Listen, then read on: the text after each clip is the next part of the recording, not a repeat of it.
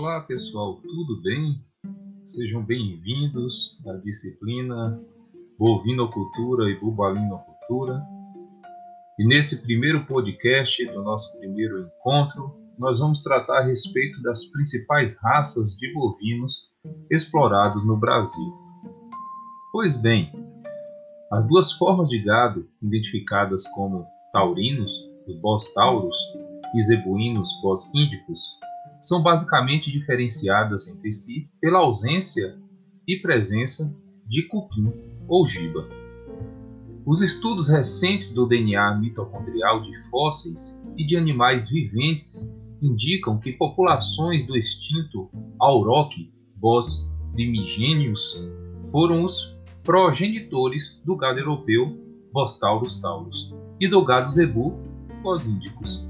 Daí a proposta de denominação das duas subespécies de bovinos, Bos primigênios taurus para os taurinos e Bos primigênios índicos para os zebuínos. Mesmo considerando todas as raças de gado, o holandês é referência para a produção de leite. No entanto, por se tratar de um gado europeu, não se dá muito bem com alguns estados mais quentes, como os do Nordeste brasileiro. O gado G chegou ao Brasil em 1911 e rapidamente se espalhou por sua rusticidade e rendimento de carcaça. O animal era destaque nos frigoríficos, mas logo perdeu espaço com a chegada do gado Nelore. Em 1960, proprietários começaram a fazer a seleção das melhores matrizes leiteiras. Começava assim a história do G leiteiro. O cruzamento das duas raças se intensificou com o programa Procruza do Ministério da Agricultura na década de 80. O gado ganhou destaque pela boa produção de leite e adaptabilidade. Com o crescimento do rebanho e padronização no cruzamento, a raça foi oficializada em 1996. Assim como o Gi, o Buzerá é uma raça zebuínda. Dessa forma, também é um gado resistente e facilmente adaptável. Como diz a própria associação, é uma raça de dupla aptidão para corte e leite. Nas últimas décadas, a inserção do Buzerá na área leiteira cresceu rapidamente. Assim como o Gi, a raça foi cruzada com o holandês, dando origem ao Busolando. Hoje a raça já conta com matrizes produzindo mais de 6 mil quilos por lactação, marca expressiva para uma raça zebu. A raça holandesa é mundialmente famosa pela boa produção de leite. Presume-se que a chegada desse gado ao Brasil tenha ocorrido entre 1530 e 1535, na época das capitanias hereditárias por se tratar de uma raça europeia, não é rústico nem adaptável o suficiente para alguns lugares do Brasil.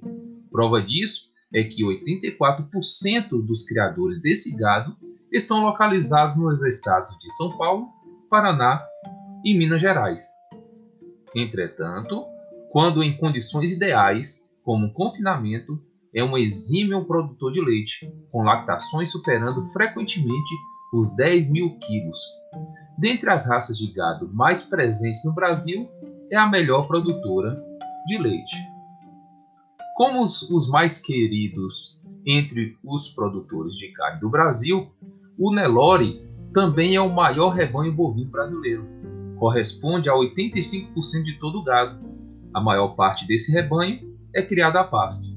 No entanto, para maximizar os resultados, é necessário fazer uma, uma, uma boa suplementação mineral. De origem zebu, o Nelore se tornou tão popular pela rusticidade e bom ganho de peso. A pelagem da raça permite que o animal não sofra tanto com calor. Dessa forma, é ideal para a pecuária extensiva, que corresponde a 90% da cultura de bovinos no Brasil. De origem africana e grande rebanho nos Estados Unidos, o gado Senepol tem uma história recente no Brasil. Os primeiros animais chegaram aqui nos anos 2000. No entanto, foram importados líderes genéticos da marca e as melhores fêmeas da raça. Como era de se esperar, hoje o Brasil já é referência quando o assunto é genética de gado Senepol. De aptidão única, o Senepol tem aparecido frequentemente nos frigoríficos. Segundo a própria associação, o gado tem acabamento de carcaça elevado e abate precoce, mesmo a pasto. Por se tratar de uma raça recém-chegada, ainda é pouco difundida, mas promete incomodar as raças zebus nos próximos anos. Proveniente da França, o gado charolês chegou ao Brasil no século XIX, tendo o Rio Grande do Sul como porta de entrada. O crescimento da raça nesse estado foi tão grande que atualmente o maior rebanho de gado charolês no mundo está em terras gaúchas. Na década de 60, a criação começou a se expandir para estados do norte e nordeste brasileiro. O cruzamento industrial com o zebu veio para aumentar a rusticidade desse gado, proveniente de regiões de clima mais ameno.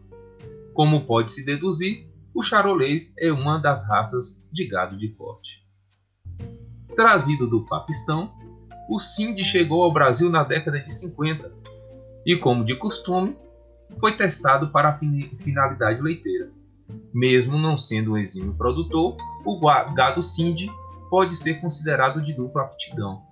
Essa raça, como as outras raças zebu, se destaca pela rusticidade e resistência. Por isso, pode ser visto frequentemente nas terras mais áridas, como no nordeste do país. Também de origem zebu, a história do gir no Brasil tomou um rumo diferente. Com muito trabalho de melhoramento genético, a raça se tornou ideal para quem busca resistência e boa produção de leite. Hoje, já é reconhecida como o melhor zebuíno para a produção de leite em clima tropical. Além disso, traz um leite de alto valor nutricional, aliando bons números de proteína e gordura. É muito encontrada no sudeste e centro-oeste brasileiros, além de algumas partes da querida Bahia.